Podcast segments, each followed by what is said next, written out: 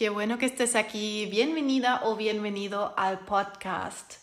He querido volver a activar este podcast porque tengo mucho que compartir, mucho que sé que tiene tremendo valor para todas las personas que estén sufriendo de la digestión allá afuera. Así que quiero usar este espacio para hablar sobre un tema o en general temas más íntimos, temas que son muy, muy importantes, pero que son imposibles cubrir en mi contenido porque son demasiado grandes, como este tema de hoy que honestamente te puedo decir que casi, casi entré a un burnout en agosto por sobrecarga y casi, casi por eso se me desencadenó una crisis digestiva. O sea, mi enfermedad de Crohn, también si tienes colon irritable, gastritis, colitis ulcerosa, eso también aplica para ti. El estrés nos afecta muchísimo, seguramente tú ya lo sabes, mis consultantes siempre lo mencionan también cuando lo hablamos todos están de acuerdo que el estrés afecta demasiado a nuestra digestión y que literalmente puede desencadenar crisis. Y eso yo lo sé muy bien y eh, sé que trabajando eso me ha ayudado mucho a lograr mis siete años ya de vivir sin síntomas con mi enfermedad de Crohn, pero eso no es coincidencia porque justamente logro gestionar el estrés, logro el estilo de vida, la alimentación, etcétera. Pero en agosto me pasó que me empecé a sobrecargar muchísimo, me empecé a estresar. Lo único bueno que realmente puedo decir es que estoy muy consciente de siempre lo que pasa, lo que pienso, lo que pasa en mi interior también.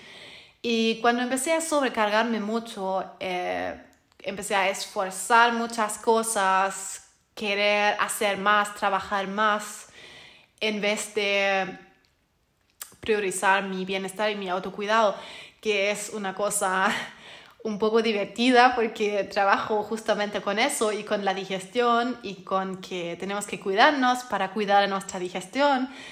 Y eso siempre lo digo a los demás y también vivo eso. No es que siempre, solo lo digo, sino que lo que recomiendo no, no, no solamente funciona a los demás, sino que también a mí por supuesto, por eso empecé con todo esto, pero también a mí me pasan esos momentos, porque todos somos así, somos humanos, entonces me pasó también que me exigí demasiado y dejé de priorizar o dejé por completo de hacer mis actividades de autocuidado. Por ejemplo, a mí me encanta salir a caminar, me encanta practicar yoga, meditar, escribir, Dejé de hacer todo eso porque quise hacer demasiado. Tal vez te pasa eso también porque si sufres de la digestión, especialmente si tienes Crohn o colitis ulcerosa, somos muy autoexigentes y nos pasa que queremos ser los mejores en todo, queremos hacerlo todo y bueno, eso me pasó también. Yo me declaro una ex perfeccionista, pero en agosto yo volví a entrar a ese perfeccionismo crónico y una red flag muy grande, una señal de alarma ahí, es cuando tú sientes que tu día no tiene suficientes horas para hacer todo lo que quieres hacer. Ese pensamiento puede llevar a que nos exigimos porque tratamos de hacerlo todo y todo y todo. Que no hay nada malo con tener metas y ser ambiciosos, pero si eso hace que salimos de nuestro balance, entonces se pone literalmente peligroso. Para mí con Crohn eso se pone peligroso porque sé que se me pueden desencadenar brotes si me salgo tan así de mi bienestar y vuelvo a ese círculo tóxico. Así que me pasó eso y literalmente mi digestión me tuvo que advertir. Mi digestión me avisó en forma de síntomas leves que se estaban activando que algo no va muy bien de lo que estoy haciendo, de lo que estaba haciendo.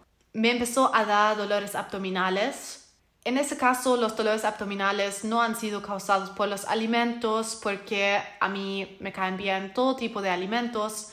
Ya fortalecé mi colon, pasé por esa etapa de descubrir lo que me cae mal, evitarlo, fortalecer mi colon, todo eso está hecho. Si necesitas ayuda con eso, también te puedo ayudar en el reto, adiós hinchazón. Y después a fortalecer tu intestino en Intestino 2.0, mi programa grupal ahí hacemos todo eso. Y una vez que eso esté hecho, que tu colon esté fuerte, uno ya puede dejar de preocuparse. Pero si volvimos a entrar en esos círculos tóxicos a largo plazo, como me pasó en agosto, también nuestra digestión se va a volver a debilitar y rápidamente nos va a mandar señales. Yo lo sentí primero en mis emociones, me sentía más irritable, no me sentía satisfecha con lo que estaba haciendo, estaba exigiéndome, pero sentía que nunca hacía lo suficiente y quería más y más y más y pensé que tenía que hacerlo todo, muy tóxico, eso de hecho, eso la última vez lo tuve tan así. Antes de mi diagnóstico de Crohn en el 2015 y como sé muy bien observarme, me di cuenta de que estaba entrando a lo mismo, pero se me hizo muy difícil parar. Difícil porque somos ambiciosos, esas metas las queremos lograr. Somos un poco, o sea, en mi caso soy trabajólica y necesito ese balance, ese equilibrio en mi vida de tener suficiente tiempo con mi cabeza desconectada, porque especialmente porque en mi caso eh, mi mente gira mucho alrededor de mi trabajo, de qué más puedo hacer, cómo más puedo ayudar. Tengo muchísimas cosas, muchas ideas que quiero hacer y siento que no tengo suficientemente tiempo para hacerlas todas, para ponerlas en práctica.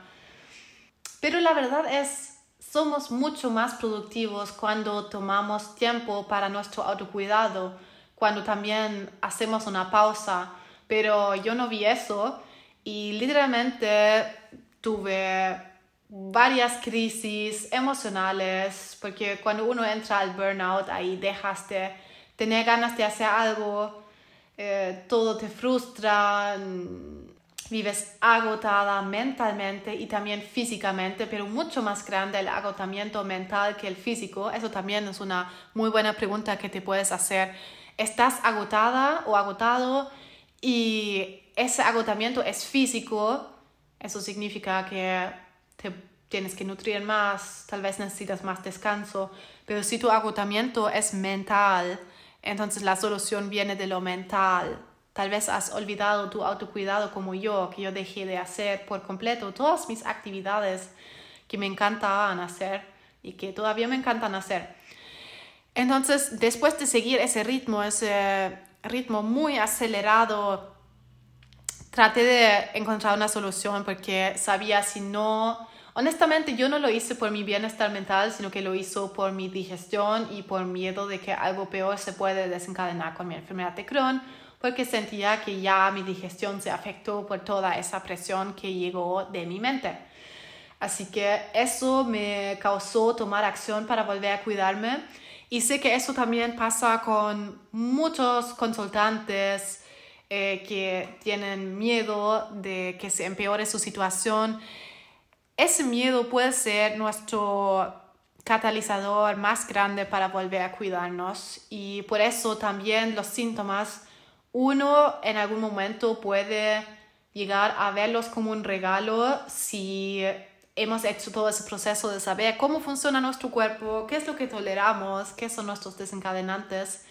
Y cuando hayamos hecho eso y sentimos que nuevamente los síntomas llegan como advertencia, podemos ver qué ha pasado, fue algo que comimos, fue una situación mental, porque también se unen las cosas cuando estemos estresados, dejamos de tolerar más alimentos y se forma un gran círculo vicioso Importante ahí es darnos cuenta y poner un freno y tomar un paso hacia cómo puedo volver a equilibrar mi situación. Porque en mi caso no fue un problema específico que quería eliminar, digamos, porque sé que a muchas personas, muchos sufren de un tema particular, por ejemplo, estrés en el trabajo o algún tema que les esté causando tanta irritación.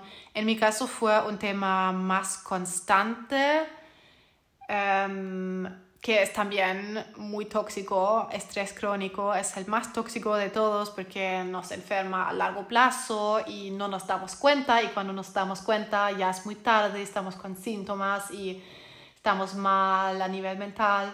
Así que lo primero que hice para pararme, cuando me di cuenta que tenía que poner un freno, realmente ya estaba muy mal y sin ánimo de hacer nada, no viendo esperanza, no viendo una solución en lo que quería hacer. Y esa desesperación recién me llevó a tomar acción y a mirarme y a ver, realmente no he hecho mi autocuidado. Y mientras hago mi autocuidado, logro mantener súper bien equilibrado todo eso de hacer mis cosas, de hecho, lo más autocuidado práctico, más productiva estoy en mis tareas en todo lo que quiero hacer. Así que, pero eso siempre lo olvidamos y pensamos que no, eso no hace sentido. Yo voy a seguir trabajando sin pausa porque así voy a hacer más. Lo podemos hacer hasta que se quema nuestro cerebro básicamente y nos pone un tremendo freno como en forma de un burnout. Pero incluso si estás antes de eso, porque yo sé que no llegué completamente al burnout, por suerte, pude encontrar mi propia salida. Y lo que realmente hice fue volver a establecer una rutina. Si tú también te sientes así crónicamente estresado con muchas cosas que te generan ansiedad, tal vez ansiedad del futuro, sé que afecta también a muchos consultantes que tienen ansiedad o incluso depresiones pregúntense qué es lo que necesitan. Y si, si necesitas más tiempo, como yo, para lograr más cosas, eso no es la forma de pensar que te va a hacer lograr tus cosas, sino que es el balance. Tú tienes que estar fuerte, tú tienes que estar bien nutrido, bien descansado y solamente así puedes trabajar en solucionar tus problemas. Así que en mi caso, por ejemplo, lo que hice es era establecer nuevamente rutinas innegociables, rutinas de, que me permitieron hacer de manera innegociable mi autocuidado todos los días. Una de esas cosas era escribir el día anterior ya todo lo que quiero hacer el próximo día para tenerlo claro y no tener tantos pensamientos girando en la cabeza, teniendo miedo de olvidar algo. Así que, y si después nuevamente algo llegó a mi cabeza, lo anoté también en esa lista y esa, de hecho, eso lo practico hace varios años ya, nunca lo dejé de hacer y es una de las cosas que más me ayuda a despejar la cabeza. Todas las dudas, todas las tareas, todos los pendientes, anotarlos para que el cerebro pueda descansar un poco más, para que te puedas recordar que ya lo anotaste. Y el día después, después de despertar, en vez de directamente acelerar mi cabeza o sobreestimular mi cerebro tomando mi celular, porque eso eh, decidí hacer algo diferente. Porque una señal de alarma grande es también si despiertas y directamente en la mañana después de despertar no te sientes bien. Si de repente pasa, claro, puede pasar, pero si eso pasa todos los días y eso me empezó a pasar nuevamente, todos los días desperté triste, sentía que no me quería levantar, que nada hacía sentido. Si estás así, tremenda red flag, pregúntate por qué te pasa eso. De hecho, de hecho, recuerden que si abren su celular en la mañana y ven los demás en Instagram, que eso, que todas las personas en Instagram solo suben sus momentos perfectos y no van a subir todo lo demás que pasa durante el día que es frustrante o aburrido o que les molesta o los momentos que uno pasa rabia. Sé que fácilmente con Instagram uno se puede frustrar porque uno siente que todo lo demás, todos los demás viven una vida espectacular, pero tenemos que recordar eso, que uno solo comparte los mejores lados. Así que en vez de tomar el celular inmediatamente en la mañana, pregúntate, tú misma, tú mismo, qué sientes y anótalo. Eso es algo que he hecho. ¿Qué es lo que yo siento? también los puntos negativos y después fijamente anoto qué son cosas que agradezco para salir de ese estado de ver solo lo negativo, sino que vea también lo positivo que está pasando. Anoto después mi pequeño ritual ha sido leer dos páginas en mi libro que estoy leyendo actualmente y después una meditación que tengo de 7 minutos.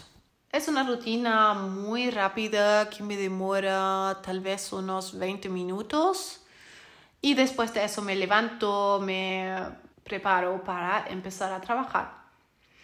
Y literalmente eso me hace estar tanto más tranquilo en la mañana para poder empezar bien a estar productiva, porque en mi caso también depende, porque especialmente si también tienes que estar al 100% enfocado en tu trabajo, si tienes que, tal vez tienes un trabajo creativo como yo, no funciona si no estás 100% ahí con tu cabeza y eh, por eso ese, ese despertar, comenzar bien tu mañana es súper importante. Y si para ti eso es imposible, hacer una rutina así, como yo, obviamente que adáptalo a lo que es posible para ti, porque no hay solo algo, una cosa que funcione para todos, sino que lo que funciona para ti hay que verlo según tu situación, según lo que a ti te guste hacer. Tal vez solamente es tomarte una infusión con calma en la mañana eso también ya, ya te puede calmar, te puede enraizar en la mañana. Así que ya gracias a eso me empecé a sentir mucho mejor porque también eso era algo que dejé de hacer. Literalmente me despertaba en ese tiempo, esas semanas en agosto, despertaba, abrí mi computadora, trabajé, trabajé, trabajé todo el día, también toda la tarde y cuando cerré mi computadora todavía no me podía desconectar del trabajo porque seguía pensando en eso. Puse mi rutina bastante fija y establecí autocuidado también en la tarde. Decidí que necesitaba un horario fijo para desconectarme del trabajo, que eso es un problema que uno tiene cuando trabaja de forma independiente o tal vez también en teletrabajo pasa eso que uno procrastina y no logra terminar las tareas y después todo el rato se te quedan en la cabeza. Así que solo después de unos días de volver a establecer esas rutinas innegociables, o sea, ¿qué cosa hago para mi autocuidado? Eso eso sí es negociable, porque yo puedo hacer lo que mejor se sienta para mí en cada situación. No siempre es leer o hacer yoga, puede ser también la salida. Ah, eso también es otro punto. Yo dejé de salir a caminar, a disfrutar la vida. Es esencial hacer eso para recargarnos, para recargar nuestras energías, nuestro bienestar. Y literalmente lo olvidamos siempre, pero cuidándonos podemos ser tanto más productivos, aunque no parezca así. Pero es una inversión en tu salud, en tu bienestar y eso multiplica tu propia productividad y también tu satisfacción personal. Vas a estar más tranquilo porque las personas autoexigentes siempre trabajamos hacia algo, pero la meta es estar ya en el aquí y ahora satisfechos porque honestamente tenemos que ver que estamos aquí, que tenemos para comer, que estamos estamos con un techo, que todo está bien.